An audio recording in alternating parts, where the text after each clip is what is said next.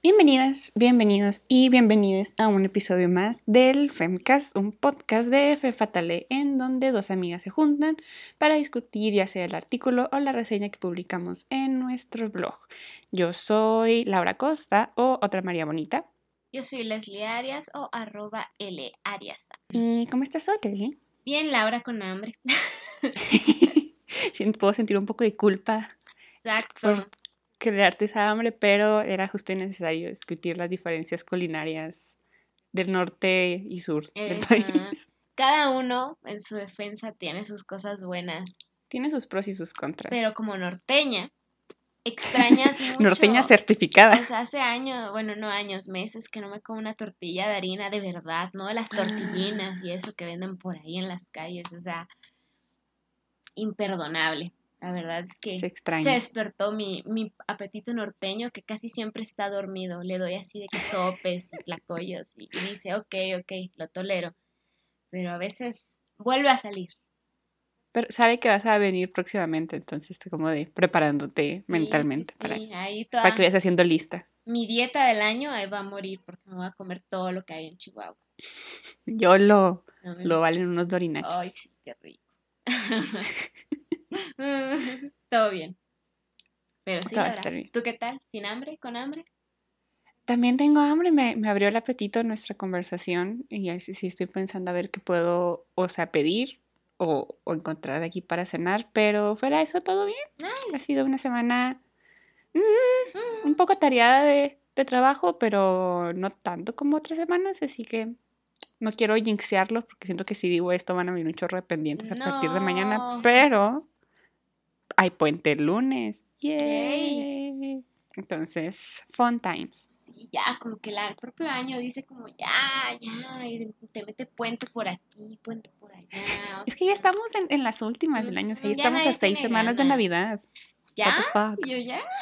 Dios mío. Sí, no he Pues, comprado, no, he- no he- no he pensado en ningún regalo, nada. Yo apenas me puse a pensar eso de que ayer y ya hice acá mis propuestas y estimaciones, pero me faltan varios regalos por escoger. Complicado, lo sé. Muy complicado. Complicado. Viva, viva la Navidad. Viva el Y todo el capitalismo. estrés que genera. ¿Verdad? Viva el capitalismo y consumismo. Y aparte va a estar todo invernal. lleno. Aparte, y no, este año sí quiero ponerme de propósito no comprar tanto Amazon porque es malvado. Sí, justo. Es muy conveniente, pero es muy malvado, entonces a ver cómo lo voy a hacer. Sí, yo también estaba haciendo ese razonamiento de que estaba yo de que voy a comprar ah, la membresía esta de Amazon Prime para que no me cueste el envío. Y lo dije como, ay, no sé si, si estoy haciendo lo correcto. De verdad quiero darle más dinero a Jeff Bezos. Exacto, pero tampoco sé Mm. dónde comprar las cosas fuera de, ¿sabes? Exacto, es como de, pues, buscar tiendas Físicas. locales que sí tengan este pues envíos para que no tenga que salir. Ay, no, no, no. Aparte, pues no sé. O sea, aquí en CDMX se pone súper loco como los días previos a Navidad de que todo está lleno y así. y luego viene el buen fin. Esta semana es el buen fin, ¿no? Porque creo Ya que mañana. hoy AMLO. ¿Ya? ¿Qué? Mañana empieza. Ay, no, yo quería un suéter, seguro ya no va a estar. Know. A menos que vaya mañana, pero la verdad, según mi teoría, es que no hay ningún descuento at all la mayor parte del tiempo. Solo es mercadotecnia. Yo opino eso, que en general no hacen demasiados descuentos. Algunas em, este, compañías se hacen descuentos en ciertos productos, pero yo digo que en general es como que sí tienen descuento y tú dices, ah, tienen descuento. Ajá, o de que tienes descuento, estás cazando un artículo de hace rato, pero resulta que ese, justamente ese artículo no tiene descuento. Exactamente. gracias por o nada. bueno, tiene descuento todas estas tallas, las cuales ninguna te queda o algo así. Exactamente. Entonces sí, complicado.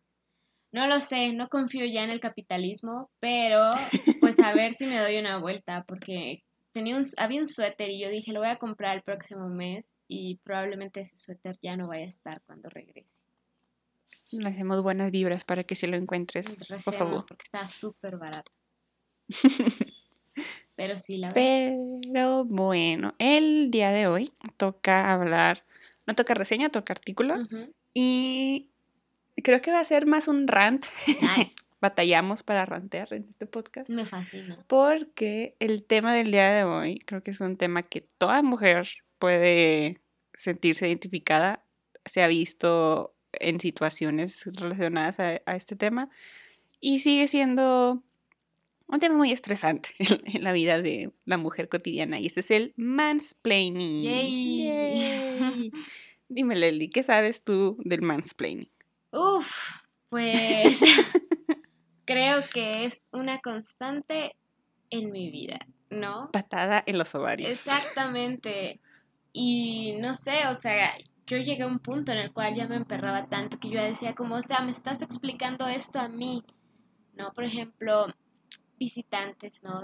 Mi familia, ¿no? Venía de, de Chihuahua a visitarme a Ciudad de México y mi padre o mi hermano eran como que, no, reforma está para este lado y yo de, no, reforma está para acá y ellos como, no, reforma está acá y yo, dude, yo vivo aquí cinco años, tú acabas de llegar. Creo que voy a saber ¿Cómo, cómo, cómo me vas a explicar la propia Ciudad de México a mí, que la he caminado y la he transitado tantas veces? Que ¿Cómo- te ha costado Exacto, conocerla. es como, he, he caminado por reforma un millón de veces, ¿realmente crees que no sé llegar? Eh, situaciones así tan simples, ¿no? Hasta que pues, te expliquen lo que tú estudiaste, ya sabes, que te expliquen el feminismo, como nos ocurrió hace poco, ¿no? No saludos a ese usuario de, de Instagram. Saludos, ahora te vamos a explicar a ti, ¿cómo la ves? Siéntate y escucha. ¿Y tú, Laura, vives el mansplaining cada día? Ah, every single day. Yay. Sí ha habido este de situaciones específicas en las que sí digo de no mames, Mm, dude, cállate. Simplemente no. Y creo que más adelante podemos decir como que nuestras peores experiencias del mansplaining. Sí. Pero sí, por alguna razón, no conocen lo que es el mansplaining. Eso es básicamente el acto en donde un hombre le explica generalmente a una mujer de una manera paternalista y condescendiente un tema del cual no se le fue solicitada su Opinión. su opinión o que simplemente este hombre por inercia piensa que sabe mejor que la mujer, entonces le explica cosas cuando no es necesario en ningún sentido, en absoluto. Exacto. Y justamente este, lo que estaba investigando, este término como que surgió, empezó a tener popularidad a partir del 2018, no, 2000, perdón, del 2008. Eh, está agregado en el diccionario Merriweather, bla, bla, bla. Eh, y se cree erróneamente que lo acuñó la autora, ay, aquí tengo el libro, ¿cómo se llama? Rebecca Solnit, que tiene, ella escribió un ensayo que se llama Men Explain Things to Me, o Los hombres me explican cosas. Ah, ok, sí, tú lo posteriormente- reseñaste. Ajá, posteriormente se hizo un recopilado de, de ensayos que llevan ese mismo nombre. Tenemos un, ah, una reseña justamente del libro en el blog, por si lo quieren leer. Y muchas veces se le atribuye falsamente a, a la autora de que ella fue la que acuñó el término, ¿no? De mans- mansplaining, que es la combinación de man y explaining. Este, la autora justamente ha salido a la luz, ha dicho de que ella no creó el término, o sea, que falsamente se lo atribuyen a ella. En su ensayo nunca se menciona en sí la palabra, pero yo sí estoy de acuerdo en que su ensayo ayudó a conceptualizar la idea de qué es el, el mansplaining. Una, la historia más famosa que todo el mundo... En todos los podcasts, todas las historias que veas del inicio del, del mansplaining va a salir la historia, que es lo que le da como que el inicio al ensayo y, y al libro. Es en donde Rebeca está como en una fiesta super pipiris en Aspen. eh, No, pues era muy... que se supone que era muy pipis y que había puros señores polvosos, ¿no? Y era como Nice. de, eran de que las más jóvenes en la, en, en la fiesta junto con una amiga. Uf, Y que de repente un señor pomposo y ricachón le empiezas a intentar sacar plática, ¿no? Para estas alturas ella ya había sacado como seis o siete libros y menciona uno de estos libros que habla sobre unas te- una técnica de fotografía o algo así de un fotógrafo. Y el señor pomposo le empecé a decir de que, ah, justamente este año salió un libro de ese mismo tema y así como de, hmm, será sospechoso que saliera justamente este mismo año un libro del mismo tema de mi libro y yo no me hubiese dado cuenta, pero ok. ok. Y ya el señor le empieza como que a decir, a platicar, que maravilloso, súper paternalista. Y se acerca la, la amiga de la autora y le dice al señor de que estás hablando justamente del libro que ella escribió, o sea, es el mismo libro. Y el señor sigue hablando y sigue hablando y sigue hablando y literal la amiga le tuvo que decir como tres o cuatro veces de que estás hablando del libro que ella misma escribió y que el señor ni siquiera había leído, o sea, había leído una reseña en un periódico nada más. Entonces, Mm, es como que ejemplo perfecto de mansplaining en todo su esplendor. chale. ¿Te imaginas? O sea, Creo Ah. que yo le preguntaría cosas como, ¿y tú qué crees que quiso decir el autor con eso? ¿No? decirle, ¿qué, qué opinas de la parte de los canguros? no? Exacto, ¿Te gustó? Explotarlo, hacerlo sentir. Exacto, exacto. Ajá, avergonzado. ponerlo en el reflector. Pero pues sí, justamente a partir del 2018, sí, el 2008, perdón, es, al parecer la primera vez que sí se usó como que record en internet es en una sección de comentarios como que en un blog en donde una persona le agradecía a un hombre de que, ah, gracias por mansplaining me this y que esto fue meses después de que saliera a la luz el, El, el ensayo de. Rebeca, entonces como que no se sabe exactamente quién lo acuñó, pero pues si, si buscas mansplaining te va a salir el nombre de la autora, porque pues, es un tema que he estado tratando a lo largo de los años, porque aparte de hablar mucho de feminismo, pues también, o sea, se, nota que es una super señora autora, porque también habla de cuestiones de política y cuestiones de equidad y de eh, ambientalismo, etcétera. Entonces, nice, nice. salu- saludos a Rebeca. Un saludo, Rebeca. Eh, Nada que se enoja, ¿no? Ay, no, esperemos que no. Y luego nos bloquea. No nos bloquea. No es como que nos haya pasado. Antes. Saludos a Rebeca. Um, sí. Este, y pues sí, o sea, a lo mejor nos puede parecer. eh, tristemente creo que nos hemos acostumbrado mucho al, al mansplaining y es. Siempre es momento para reflexionar en que en realidad es una práctica.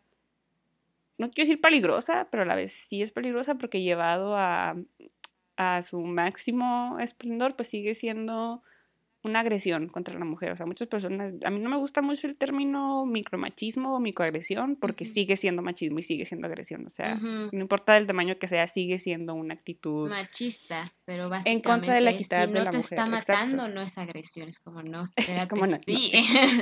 Si me estás interrumpiendo en una junta, Ujú. porque estoy intentando decir algo importante y me estás interrumpiendo, eso sigue siendo una agresión hacia mi Exacto. capacidad de expresarme. Exacto, porque creo que sigue manteniendo esta idea de, ay, pobrecita, qué linda, ahora déjame explicarlo yo, ¿no? Entonces sí, eh, mm, sí, underestimate es la palabra, pero, ¿cómo se dice? Bueno, sí, eso.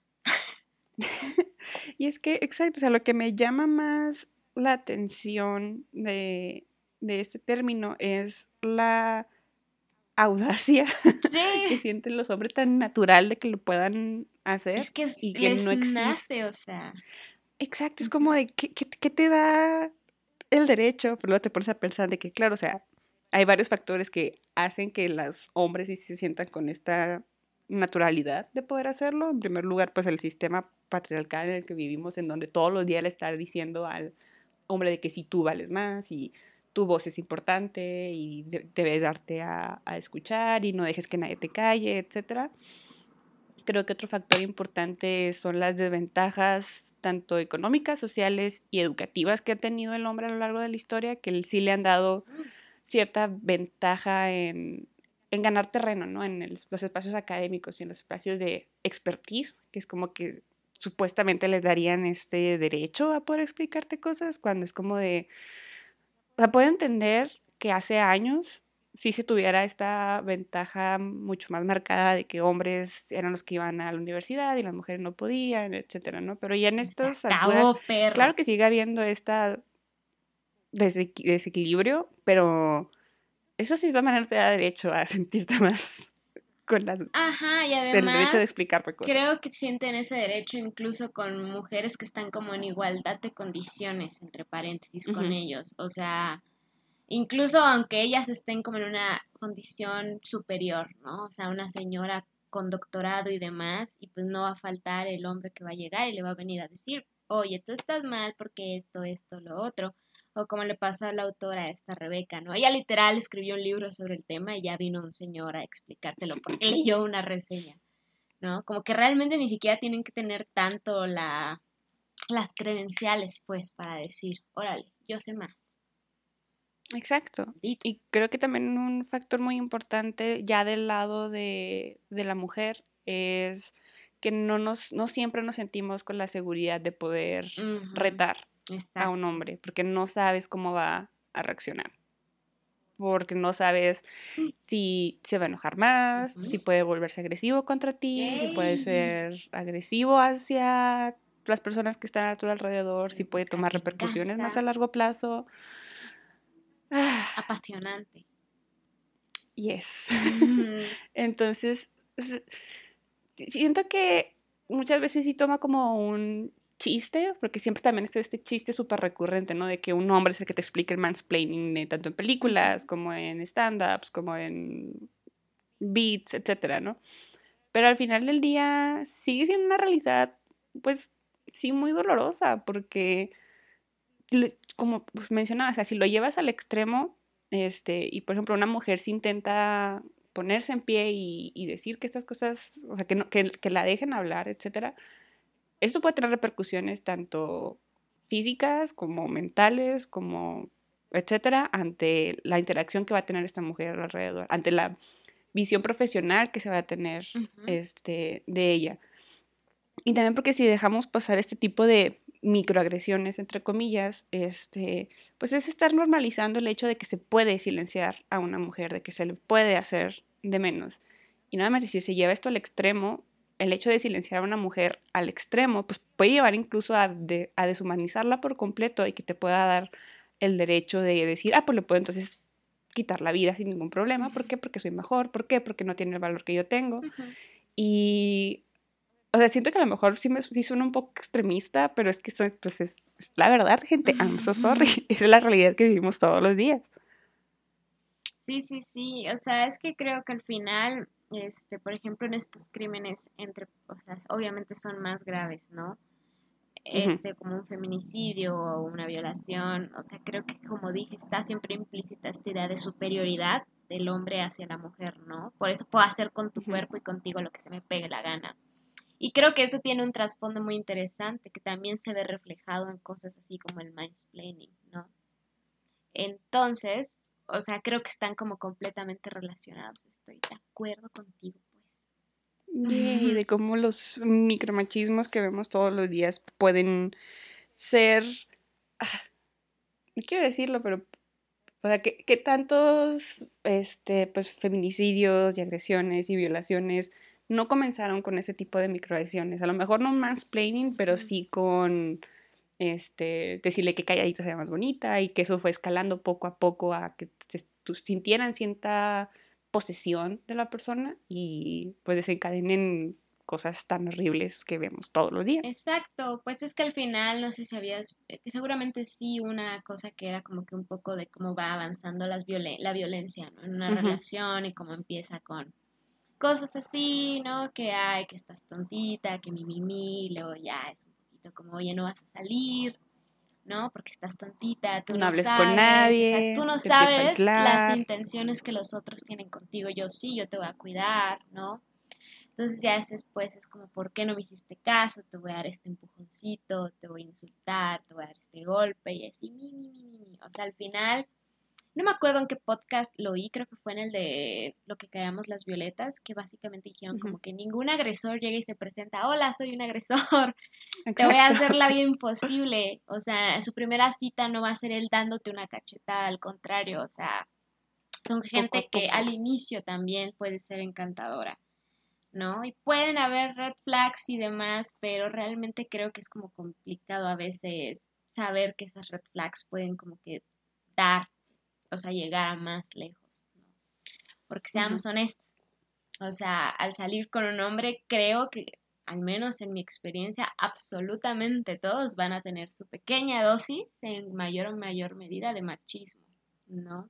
Ajá, y no es tanto, no, les quiero justificar esos machismos de estos hombres porque no es justificación, ¿verdad?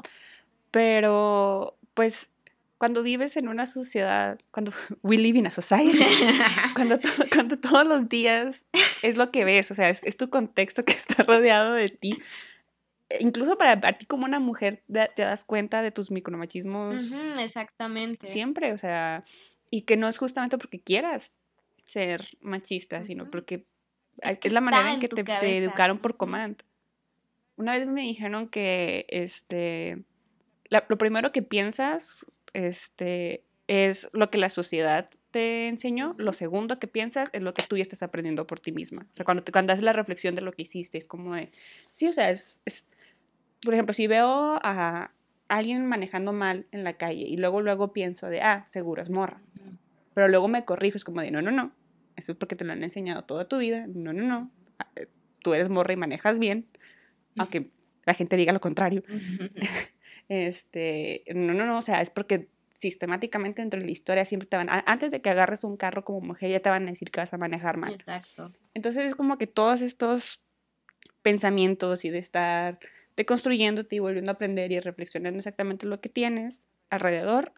Y pues tiene sentido que los hombres también sientan como que, ah, pues si tengo todos estos beneficios eh, por simplemente ser un hombre, pues porque lo voy a cuestionar, ¿no? O sea, ¿qué, voy a ganar yo? Exacto, creo que es algo que simplemente asumen, así como nosotras asumimos nuestros roles de sumisión, por ejemplo. O sea, siento que, o sea, nos educan a eso, entonces tú ya lo tienes asumido y está en tu chip y para ti es como completamente natural hasta que algo hace que te empieces a cuestionar como, oye, quizás no tenga que ser necesariamente así, ¿no? Pero está difícil. Estará de todos los días. Y que también, por ejemplo, toda esta dinámica de enseñarles a las niñas y a las mujeres de que tienes que cuidarte y tienes que hacer esto, etcétera, pero no le enseñamos a nuestros niños y a nuestros hombres de que tienes que no violar, tienes que no matar a las mujeres, tienes que respetarlas. las mujeres son un ser humano Exacto, es que al final es como responsabilizarte siempre a ti, te digo, son pues, entre paréntesis, micromachismos que hasta tus propias... Es muy cansado. Ajá, es cansado ser mujer. Así que todavía no vengan acá. crean ya. No vengas a explicarme las cosas. Ay, no. Pero, o sea, son cosas que incluso tus mamás, o sea, otras mujeres te enseñan. Entonces, pues tú como niña o adolescente en crecimiento no te lo vas a cuestionar menos cuando te lo dicen con tanta insistencia, ¿no? Como no salgas con esa falda, no salgas con esa falda. Y ves... Si no estás en un ambiente seguro. Exacto, o sea, imagínate tú y yo y otras miles de mujeres que crecieron, por ejemplo, en este estado tan violento con el género femenino como es Chihuahua. O sea, ahí realmente crecimos viendo las noticias de, ay, se fue con el novio, le pasó por andar de noche saliendo, le pasó por esto. O sea, cuando realmente lo único que ocurrió fue un acto de completa misoginia que no tuvieron la culpa ninguna de estas mujeres, ¿no?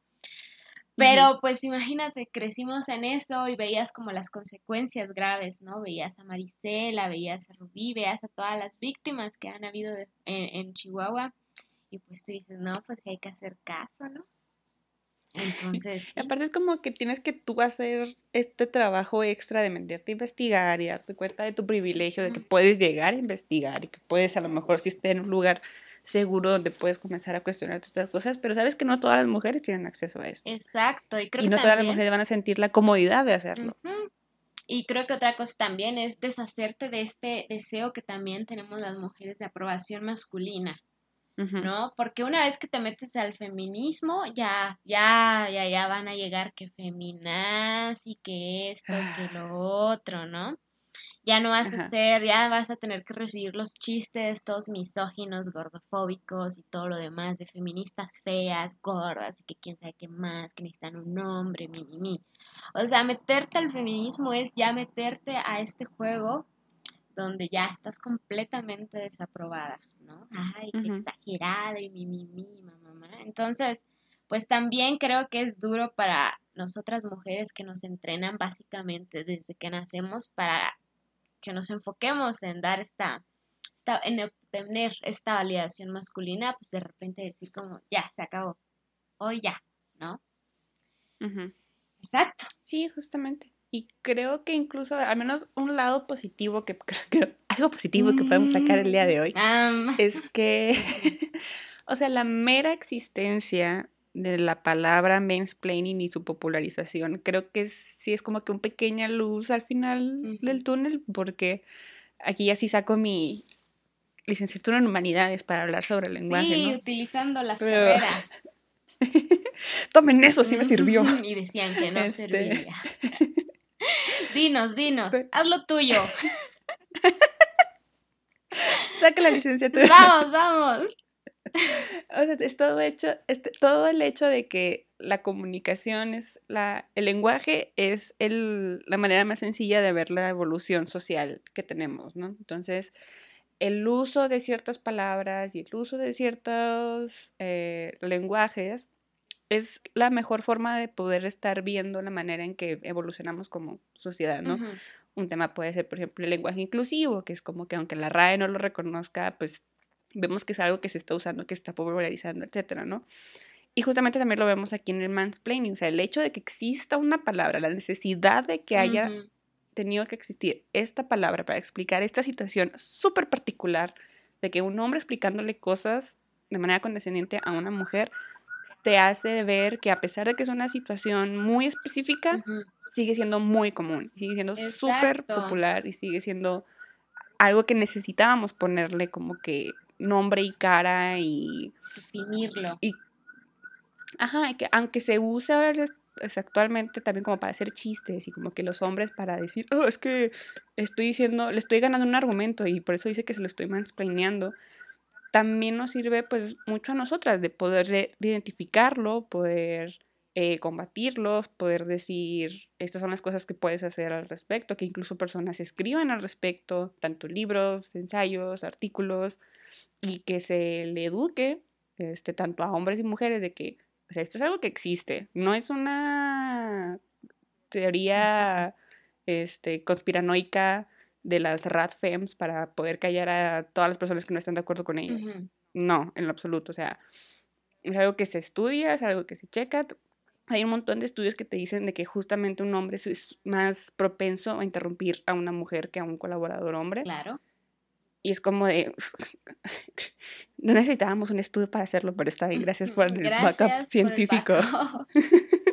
Exacto. Eh, y algo que también me llama mucho la atención es, por ejemplo, que existe la palabra mansplaining y según Urban Dictionary existe la palabra womansplaining, pero nunca lo he visto en realidad popularizado y creo que ni siquiera han salido como que los machitos defensores de los derechos de los hombres a decir de que. "Ah, el womansplaining también existe. Gran imitación de machitos. Gracias, la estuve practicando. Excelente. O sea, creo que al final lo personal es político, ¿no? Volvemos a eso. Nuestra experiencia personal es algo que ocurre de forma generalizada a muchas otras mujeres. Y creo que, o sea, al final el woman's planning entre paréntesis, Sí, es que porque dudo de su existencia, exacto. O sea, suena justo al argumento que algún machito dijo, ay, a mí también me explican cosas, me explican el feminismo y ya, o sea, Es como que intentó- that's the Ajá. point. Y ya como Y creo que- intentó que ese fuera el argumento de nosotros también nos oprimen, Eh, pobrecitos. pobrecitos. O sea, creo que también aplica mucho el hecho de que no exista el womansplaining per se, porque incluso cuando una mujer explica, le intenta explicar a algún hombre, este, no se le tacha como, ah, es que se cree, no, al contrario, o sea, sí se le, se le tacha de que, ah, esta morra, o sea, es súper histérica, me está intentando explicar cosas, no sabe lo que habla. todo, que es como que-. Ajá, que son como que estereotipos que de todas maneras tenemos inherentemente la mujer. Entonces es como de, ¿de verdad Mm. le puedes poner un nombre a, algo, a un tipo de insulto que has estado diciendo a lo largo de todos estos años? Exacto. No, no. La verdad sí suena a algo ma- o sea, inventado con las patas. Sí, sí, sí, cañón. O sea, Sí, Pero sí, lo que más me asombra es que incluso toda, se- toda esta horda de incels y hombres enojados no hayan intentado popularizar este término. O sea, quiero pensar que se dan cuenta de lo ridículo que sería, que dijeron, no, mejor no nos metemos ahí. Pero siento que sería darles demasiado crédito. Yo Saludos siento, a todos los incels. Saludos, incels. Este, yo siento justo yo estaba evitando decir incel, pero tenía la palabra incel todo este tiempo. Y así estos incels y ya.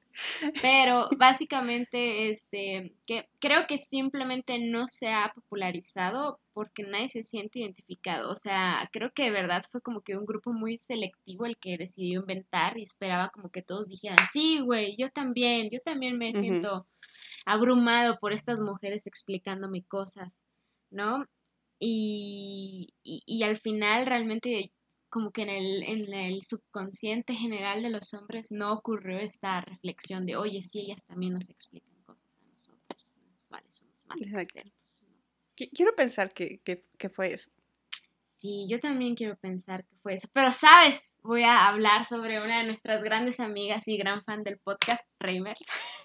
Hello. Porque me puse a pensar justo en este momento, al final ella medio les está explicando este tema, este tema súper masculino, ¿no? Históricamente y sistemáticamente masculino.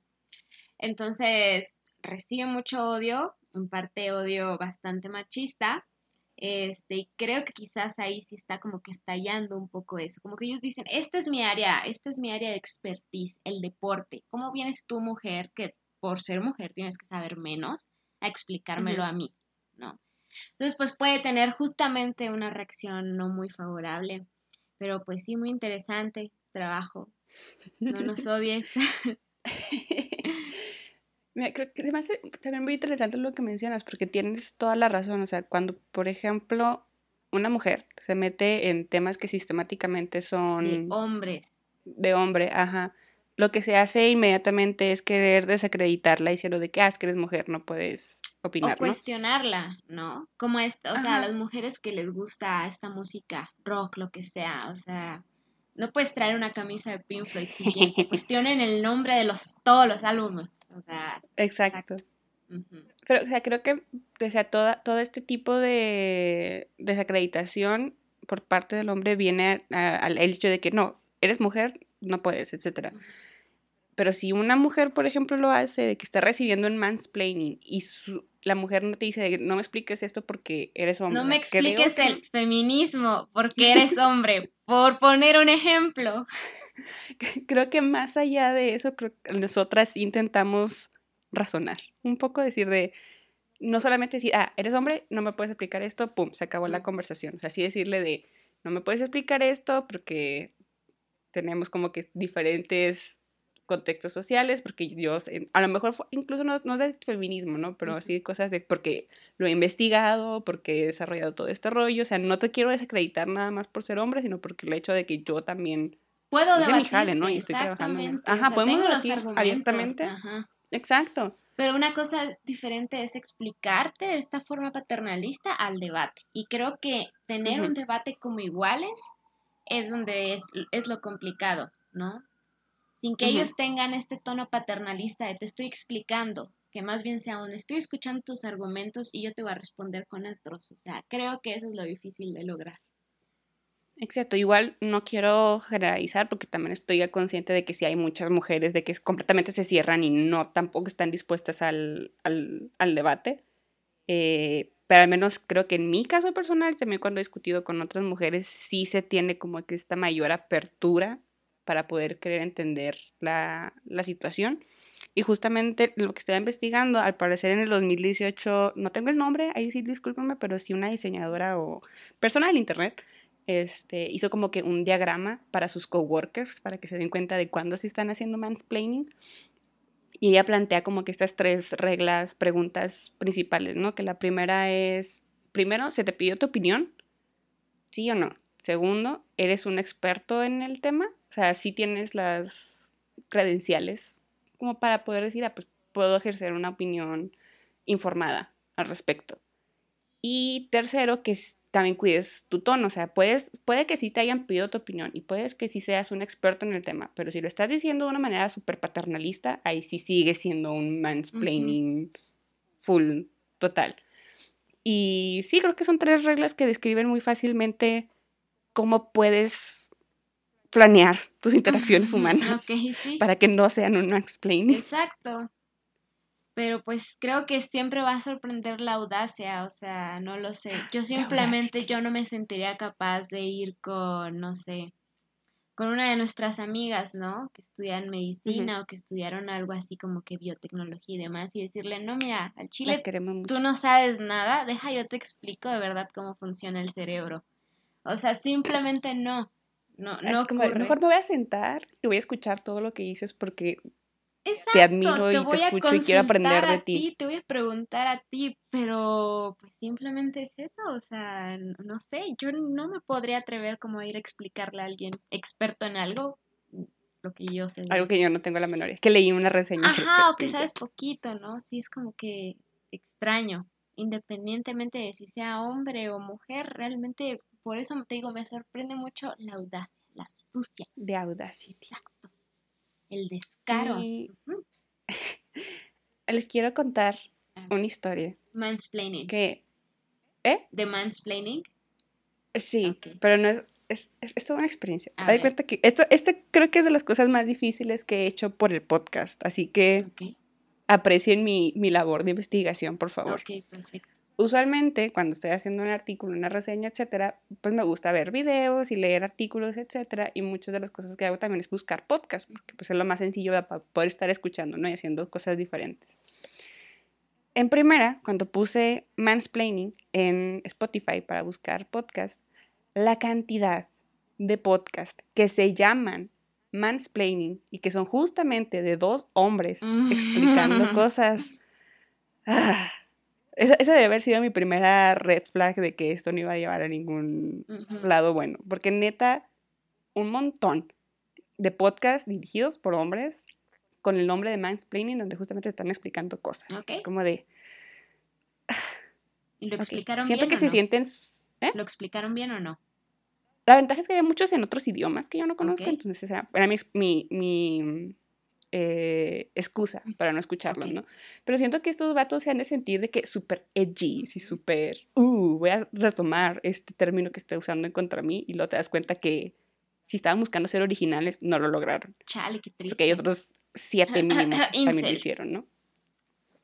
que no tienen nada mejor que hacer. Pero en lo que seguía buscando, me di cuenta que había un podcast que sí tiene un, episodio específico que decía este, mansplaining, pero el título era algo así como mansplaining versus amabilidad. Entonces como de, uh, uh, mm, vamos a escucharlo. Después me di cuenta que el nombre del podcast es De hombre a hombre. ¿Mm? Ok. Y que el invitado, porque era hombre, el invitado del capítulo sobre mansplaining era un hombre. Ok, ok. Yo de, ok, ok, vamos a, hacer objetivos, vamos a tener las dos, claro, ¿para qué quieres las dos perspectivas. de una mujer ahí? Ah, exactamente. Porque también escuché pues podcasts de mujeres hablando del tema para tener otros puntos de vista. Dije, va, vamos a, vamos a ver qué les tienen los hombres que decir, porque estoy segura que nadie nunca le ha preguntado qué opinan sobre el tema. Claro que no.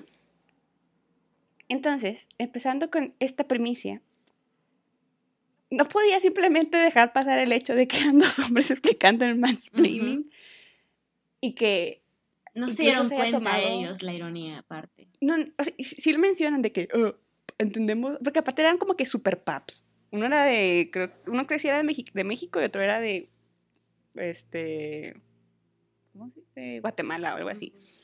Este, y sí, justamente dicen de que sabemos que esto es como que súper irónico que dos hombres estén hablando al respecto, pero nuestra intención no es explicarle a, otras mujeres porque sabemos que van a saber del tema, nuestra intención es poder explicárselo a otros hombres. y así como de, claro, porque como eres hombre, a ti sí te van a hacer caso, ¿no? si hubieses tenido una mujer, no hubiesen escuchado este episodio. necesitamos que un hombre se lo explique. Ok. Claro, claro, tiene todo el sentido del mundo. Y al menos sí lo intentan explorar de manera objetiva, diciéndote que estos puntos de que pues sí nulifican a la mujer, que afectan las vidas profesionales de las mujeres, en su credibilidad, que es algo, reconocen que es algo programado y que incluso entre hombres se potencia, o sea, puedes estar tú sola discutiendo con un hombre, a lo mejor sí puede haber una discusión más de debate, pero si hay uno más hombres, es como que ellos se tienen un llamado de apareamiento, no sé, de hombres machos, con donde se juntan y es como de... La macho señales. Exacto, o sea, la señal macho alfa a todo lo que da y te empiezan a explicar contra ti, te dan cuenta que eres como que la débil en ese momento porque estás Rodea de siete hombres diciéndote que estás mal, ¿no? Exactamente. O sea, que tienes un doctorado en eso. Exactamente. Este, y también algo que me molestó mucho es que se supone que ellos investigaron, ¿no? Pero también tocan este tema de que te, explican el inicio del término y dicen de que es que Rebeca hizo este, este artículo y ella fue la que acuñó el término. Es como de, dude, en primera, haz tu investigación bien. En cualquier lado, no es tan difícil encontrar el hecho de que ella no lo acuñó. Ok.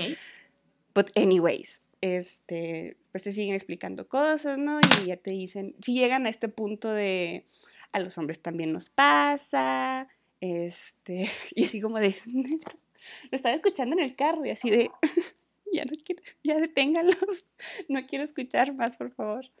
Este, y como, que su momento de conclusión o de alumbramiento, de iluminación del mundo fue como de, lo que se tiene que hacer es primero preguntar a las mujeres. Wow. Como que hay, hay que ser empáticos y hay que este, saber como que read the room, ¿no? Como que tenemos que hacer este gran esfuerzo como hombres de preguntarle a la mujer si quiere nuestra opinión y sentirnos bien al respecto porque le preguntamos y nos dimos cuenta que eso es lo que tenemos que hacer. ¡Wow! Y así como, neta, tuvieron que hacer un podcast, todo un episodio de un podcast para darse cuenta de eso. Es como que deberías ya saberlo por si una simple interacción humana con otra persona. Ok, ok. Exacto. También te estaban diciendo así como de pobrecitos, nosotros hombres, porque ya no sabemos si puede ser amable o no. Ay, no, ya, no, no, no.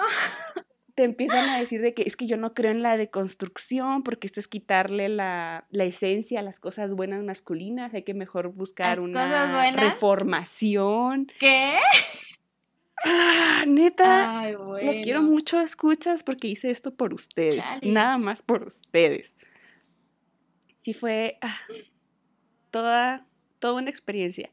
Un punto que sí les puedo conceder y que sí me hizo reflexionar y que sí fue de, hmm, esto no lo había tomado en cuenta. Saludos a ustedes de hombre a hombre. Este, es que te dicen de cuando tu mansplaining, o sea, te pueden explicar cosas de que sí, la carrera, sí, cosas académicas, no. Pero cuando tu mansplaining de, llega al punto de querer explicarle a una mujer cómo se siente y empezar a decirle de que, ah, es que no, tú te sientes de esta manera y tú, eh, ta, ta, ta, ta, ta. Tóxico. Ese mansplaining pasa a ser, a ser un gaslighting y es como de, tiene todo el sentido del mundo porque ya te estás mintiendo en la manera en que ella se percibe a sí misma. Es como de, eso ya está súper fucked up y lo vemos todos los días. Así es. A mí me han dicho de que no, no, no, no estás enojada, simplemente estás alterada por esto y esto y esto. No estás ansiosa, simplemente es esto y esto y esto. Deberías sí, sí lo estoy, ¿qué? Y es como de, ¿por qué me estás tratando de explicar cómo me siento yo? Yo creo que tengo más experiencia en ese sentido que tú, no, al menos. Si, si, alguien tiene más experiencia que yo, es mi psicóloga, no tú. así que no, no quiero tu comentario. Ok.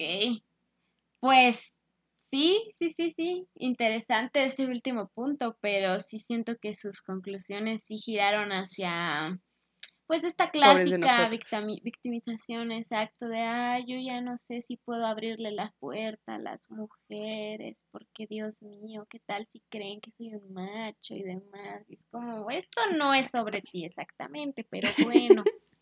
Me alegra que, lo hayan encontrado la forma como de protagonizarlo de todas formas. No lo sé. Exacto. No es como que ya el mundo está diseñado para ustedes, pero está bien.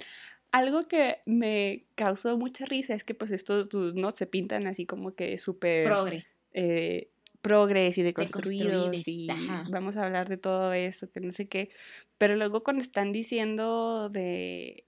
Eh, intentan ser como que empáticos de eh, o sea, si, alguien me, si yo, si yo fuera una mujer, o sea, si el vato está diciendo, si yo fuera una mujer y me lo estuvieran diciendo así como que todo el día, todo el tiempo, pues claro que estaría súper harta, ¿no? Y el otro le responde algo así de, sí, sí, o sea, yo le, yo le diría a ese vato de que lo, lo, lo resolvemos a madrazos, ¿no? Es como de, ahí se nota luego, luego que, que no su, su naturaleza les habló, o sea, le salió súper natural el hecho de decirme, no sé, si un hombre me empieza a hacer mansplaining a mí como hombre, los madrazos se lo quito, lo resolvemos afuera. Y es como de, exacto, la mujer no puede hacer eso, porque se pone en mayor riesgo. exacto, además de que ahí sí Mientras que el hombre es este gran defensor varonil y fuerte, acá vamos a ser unas locas, unas histéricas, unas poco profesionales.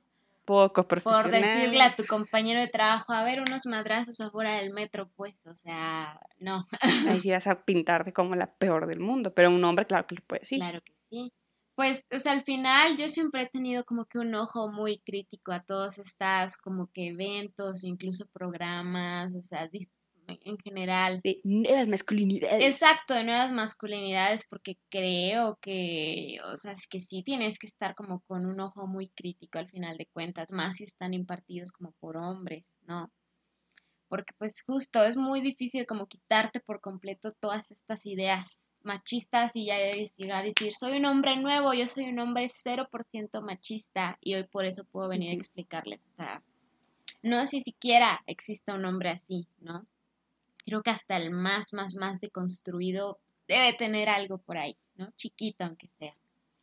O sea, quiero pensar así como experimento mental, que a lo mejor este tipo de hombre sí puede llegar a existir si viviera a lo mejor en estas comunidades como sí matriarcales, en donde... Exacto sí es normal ver el liderazgo de una mujer sin ningún problema. Pero al final creo que son muy pocos los hombres que viven como que en estas cosas, ¿no? Y una vez que también los socializas en el resto de pues la sociedad, una vez que salen de ese núcleo matriarcal, pues es ahí donde dicen, a ver, a ver, a ver, qué onda. Y también incluso en una sociedad matriarcal creo que pueden seguir existiendo conductas bastante sexistas, algo machistas. Sí, tendría que ser una sociedad matriarcal de que aislada.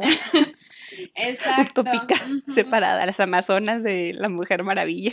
Exacto. Pero en general yo creo que, o sea, no estoy en contra de, porque creo... Una sociedad utópica matriarcal. Exacto, pero tampoco estoy en contra de estos talleres, por ejemplo, de nuevas masculinidades, pero creo que sí tienen que ser muy, muy, muy cuidadosos con el contenido, sobre todo porque sí, al final yo, yo creo que en parte todo este asunto del feminismo tiene que ver con que los hombres cambien su manera de percibir a las mujeres, de tratarlas, o sea, en general, ¿no? Empezando con el no nos maten y nos violen, pero este, y, y creo que pues todo eso tiene que ser un proceso de educación, ¿no? De reeducación.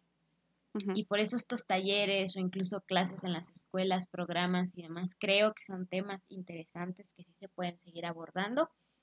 Pero, insisto, o sea, mucho cuidado con el contenido. Yo me acuerdo que en mi universidad, que resultó ser súper facha o sorpresa, una vez hicieron este como que una reunión, una conferencia, me acuerdo. No me, o sea, no me acuerdo a quién llevaron. De hecho, yo ya me había graduado pero sí fue un poco polémica porque llevaron a una ponente, creo que sí empezó como que a soltar muchísimas cosas, así como que comentarios súper sexistas y demás. Y obvio que no puedes esperar como que perfección, creo yo. Pero una cosa es la perfección y otra es como que creer en estas cosas, ¿no? Entonces ya otra sociedad de estudiantes de ley de la misma escuela sacó como un comunicado diciendo como que reprobamos estos comentarios que dijo la ponente, no estamos de acuerdo y dije, pues qué bueno que uno estén al pendiente, dos, que se pronuncien sobre eso, ¿no? Que digan, oye, no. No lo dejen pasar. Exactamente. Entonces, pues creo que quizás estos talleres tendrían que ser realizados mayoritariamente por mujeres y quizás con uno que otro hombre para que dé como que su experiencia y todo lo demás. Bien difícil esto, la verdad. Es bien complicado. Y es que aparte siento que aunque se hagan bien todo este tipo de, de talleres o como de sensibilización, siempre se va a caer en que ya la sociedad lo vea como de, ah, ellos lo están haciendo bien, vamos a darle una palmadita porque empezaron a, este, vamos a darle un premio porque empezaron a trabajar en su responsabilidad afectiva. es como de, no deberías recibir un premio por eso, o sea, debería ser algo que ya hagas sin esperar una recompensa. Y creo que un ejemplo muy claro de esto es este y que también cuando lo vi también me hizo ruido y no sabía exactamente cómo sentirme al respecto. que es cuando fueron las, las Olimpiadas y estaba este clavadista que estaba tejiendo en las ah, gradas. sí, sí, lo vi, exacto. Como y o sea, que yo cuando lo vi dije, ah, pues qué chido. ¿Cómo, cómo? Que básicamente recibió como que muchísimo apoyo, ¿no? Que este hombre distinto. Ajá. y-. Exacto. O sea, yo cuando lo vi dije, ah, pues qué chido que una persona conocida, famosa, un deportista, Teja para relajar. este, esté tejiendo, ¿no? Mientras, para concentrarse, etcétera. A mí se me hizo como que la cosa, pues bien, pues natural, ¿no? Porque tengo amigos que tejen, o sea, amigos hombres que tejen sin ningún problema y es como de, pues es- tienes manos, ¿no? O sea, puedes tejer sin ningún problema. Pero luego estaba toda esta discusión de que de parte de feministas, que ya también como que me hizo reflexionar del hecho de, o sea, le, le están aplaudiendo a él por estar haciendo un trabajo que millones de mujeres han hecho a lo largo de todo este tiempo y pues simplemente nunca se les ha este, o sea, le- le están aplaudiendo a este hombre blanco, este cisgénero por estar haciendo algo tan sencillo como tejer, ¿no? Ujú. Y también lo vemos cuando este, Harry Styles o algún cualquier otro artista igual, Ujú. cis, este, hombre blanco, eh, decide ponerse una falda o decide vestirse bajo cánones ¿no? femeninos. Como Ajá. Aplausos. Es como- Nuevas masculinidades. Exacto, y es de, o sea, incluso más allá de que también las mujeres lo han hecho por un montón de años, o sea, hay personas que son parte de la comunidad LGBT que son perseguidas, agredidas y asesinadas por estar haciendo lo mismo. Y a este hombre que es rico, famoso, etcétera, sí lo, sí lo podemos aplaudir. Exacto. Ahí sí es como que un súper doble estándar que ah, es muy complicado. Sí, y al final como muchos están, a los que muchos, muchos de estos hombres a los que les aplauden estas cosas están en el ojo público, a mí siempre me da cierta desconfianza de decir, ok, ¿qué tanto es, quiero evitar la cancelación y quiero venderme como un hombre nuevo, un hombre Ujú. ¿Qué distinto? tanto es un performance? Ajá, y qué tanto yo realmente en mi vida personal con las mujeres con las cuales tengo alguna relación de cualquier tipo soy un hombre decente. Entonces, eso también es como que muy, muy, muy, una, una duda que siempre tengo, ¿no? Por ejemplo, Marilyn este, Manson, ¿no? Ajá. Este, Uf. exacto, que él como que siempre se vendía como que sí, un hombre alternativo y que el maquillaje, ¿no? Un poco tirándolo a lo darks y demás. Pero, o sea, de repente, pues ya le salió su respectiva acusación de abuso, ¿no? Entonces es como, sí, ok, como artista hiciste todas estas cosas según muy progre para, para este, este tiempo o el tiempo en el que inició, pero en tu vida personal fuiste un verdadero asco, entonces es como que... ah, Congruencia, gente, es todo lo que pedimos. congruencia, Congruencia. Decencia, y así, pero chale, está cañón. Es muy difícil. Pero creo que para ir más o menos concluyendo el episodio, quiero que me digas, Leli, ¿cuál ha sido tu peor experiencia de mansplaining? Uf, muy difícil decisión. Y es que creo que a mí algo que siempre me ha ayudado, además, ayudado en el mal sentido, de- además de ser mujer, es que también soy joven relativamente y creo que en el ambiente laboral eso ha sido una completa condena. Por ejemplo, yo me acuerdo que en mi primer trabajo, o sea, yo estudié relaciones internacionales, ¿ok? Y me acuerdo que algún, un compañero hizo algún comentario sobre Corea y luego yo dije, ah, sí, esto, porque esto, ¿no? Algo de la historia de Corea que pues yo tenía que saber porque yo estudié, ¿no? Y Ujú. el vato me acuerdo que se quedó sorprendido y dijo, mira, sí sabes, yo de, estudié esto, literal tengo un papel que indica. Por ejemplo, ese creo que es uno de los que más recuerdo. Y siempre me acuerdo de mi papá diciéndome cómo moverme en la Ciudad de México, a pesar de que yo llevo aquí como seis años viviendo aquí. Y yo así de, "Mm, pues vas, te seguimos a ver a dónde llegamos, ¿no? Pero pues sí, creo que eso- esos han sido como los más descarados, creo yo. ¿Y el tuyo? De hecho, también justamente es de un coworker de mi papá, que tenía en mente. ¡Wow! ¿Quién lo diría? Este, el del coworker es cuando estaban las, este, no, no interpretaciones, las, esas de un violador en tu camino, que como que Ah, cada sí. ciudad tuvo la, la suya. Hubo aquí en Chihuahua y yo asistí y pues estuve en la, ¿cómo se llama? La, ¿Plaza? No sé. no, no, no, no, o sea, no, no representación o manifestación, o sea, en la, en la actividad, ¿no? De, pues, de hacer la canción y la coreografía, etcétera, ¿no? Que al final fue, y así se hizo como que tener más manifestación con cantar y gritos, etcétera, ¿no? Ya muy chido, yo estaba muy feliz, etcétera. Eh, y al día siguiente voy a la oficina y sale el, tema de que se hizo la, la, manifestación en la ciudad, que no sé qué, y un vato, ustedes me está diciendo de que, ah, sí, pero pues mujeres morras, o sea, ni siquiera se sabían la canción, estaban todas leyendo de, de su celular la, la, letra. Experto. Y yo así como de, no, no es cierto, no, ¿qué? O sea, hubo un cambio en la letra para ajustarlo a Chihuahua y si alguien lo estaba checando era como de, pues, escasas las que estaban haciendo eso, que nada más lo veías rápido y ya continuabas, ¿no? Y el vato de, no, no, es que si yo, yo, vi, yo vi una foto, yo vi una foto en, en internet, en Facebook, de que había puras morras y que nada más estaban, que las morras nada más estaban leyendo de su celular. y así como que, dude, yo estuve ahí. y el de, no, yo era una de ellas. mal, yo, yo vi mejor. Sí, sí, sí, no, seguro estabas en otro lado, que no sé qué, yo dije, dude, yo estuve ahí. Yo estaba leyendo. Me estás intentando man explicar la manifestación feminista en la que yo estuve. yo participé, ok. Fine, está bien. Wow. Y la de mi papá, saludos a mi papá, es que un día estaba este, lavando trastes, simplemente. Cabe mencionar que yo he visto, se siendo muy generosa, tres veces a mi papá lavar trastes en toda mi vida. Yo nunca vi a mi papá lavar trastes. Sí, o sea, yo estoy haciendo como que, creo que tres veces. Chance, tal vez dos, pero démosle esa tercera. Okay. Y ya estaba lavando trastes, que no sé qué, y viene y se me acerca y le un día te voy a enseñar a ti y a tu mamá a cómo lavar trastes porque lo dejan súper mal. O sea, ustedes no saben lavar trastes. Yo les voy a enseñar cómo se hace. Y así de, pues mira, si no te gusta, ¿por qué no lo lavas tú? Obviamente no lo pensé, no lo dije, lo pensé, pero sí fue un momento de la audacia. Ojalá tuviera la confianza de estos hombres para poder dirigirme en el mundo, moverme en mi vida. Sería una persona de ahora en adelante tendré la confianza de un hombre blanco heterosexual. Mañana seré un nuevo hombre. Esa es la, la, conclusión del día de hoy. Tenga la confianza de un, hombre. blanco heterosexual. Exactamente. Interrúmpanlo. El mundo de ustedes. a ellos. Órale. Se vean retados.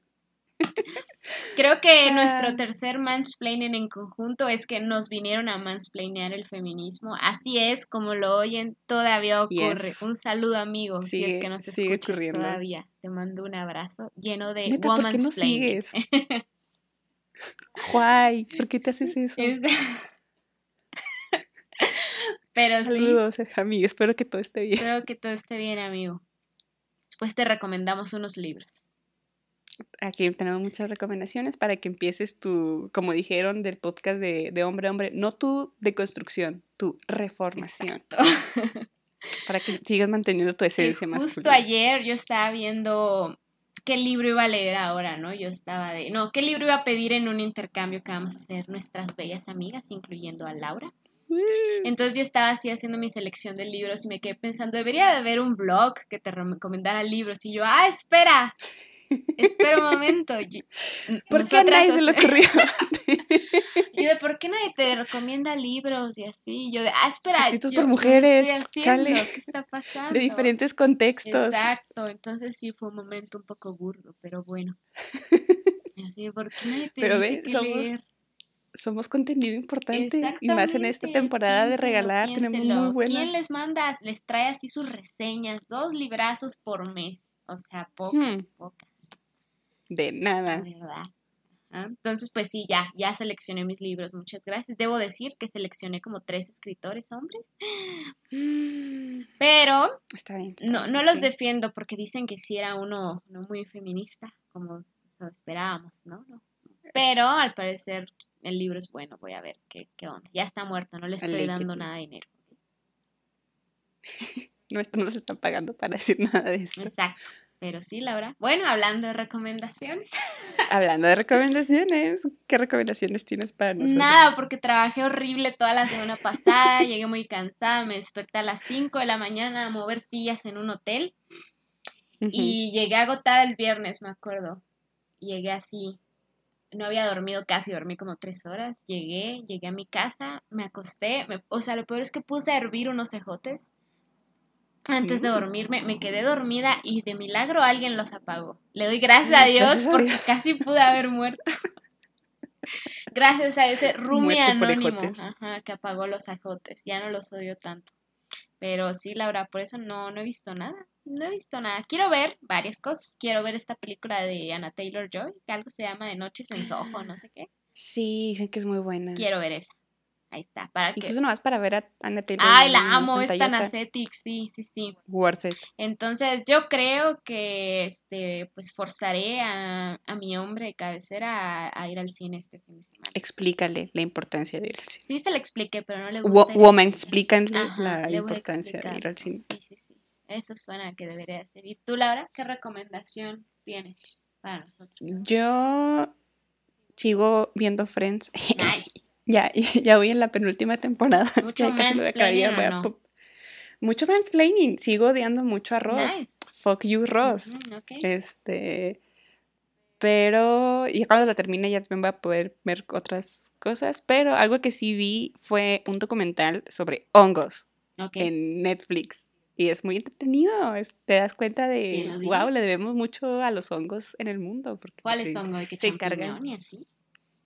De, de todo, es que hay, setas y hay, hay muchas cosas. Es como que ayudan pues a la propagación y la descomposición. Y aparte como que abajo en los bosques tiene como que toda esta red de comunicación como es, Spooky. es- es todo un mundo. Y luego también te empiezan a hablar de, aquí sí, disclaimer, no somos, no les estoy diciendo, no estoy encouraging, no estoy alentando a nadie de hacer uso de estupefacientes, pero te hablan mucho de las terapias, de que con personas, de que existen estas en donde es una microdosis que le dan un hongo súper específico y súper cuidado y en clínicas especializadas para tratar casos de ansiedad, de Wow. depresión o traumas muy intensos y que nada más una dosis y no genera ningún tipo de adicción y, y así es como de, pues simplemente quitarle el estigma Pues sí, a estos procesos que sí pueden ser medicinales y que sí pueden estar este, eh, respaldados por la ciencia cuando justamente se les quita el estigma y se les puede ser investigado y etcétera, etcétera, etcétera. ¿no? Entonces está muy interesante si un día quieren ver sobre hongos. y conocer sobre hongos Ok, Es en Netflix. Me convenció. Quiero ver más sobre hongos. Y es- no me acuerdo exactamente el nombre, pero pues dejaré la descripción en la cajita de YouTube. Ok, excelente. Va. Y pues creo que eso es todo por el episodio de hoy. ¿Algo más que quieras decir o quieres contarnos nuestras redes sociales? Pues nada, les voy a explicar nuestras redes sociales. En Instagram, después les explico qué es Instagram. Estamos como Fata. Porque seguro no seguro saben. no saben, seguro no la conocen, es una red muy underground. Estamos como fata.le con doble E.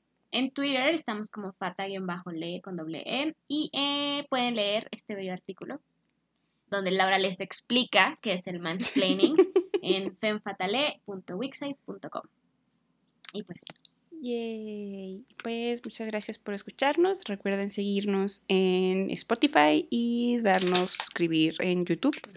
Y nos escuchamos en la próxima semana. Bye.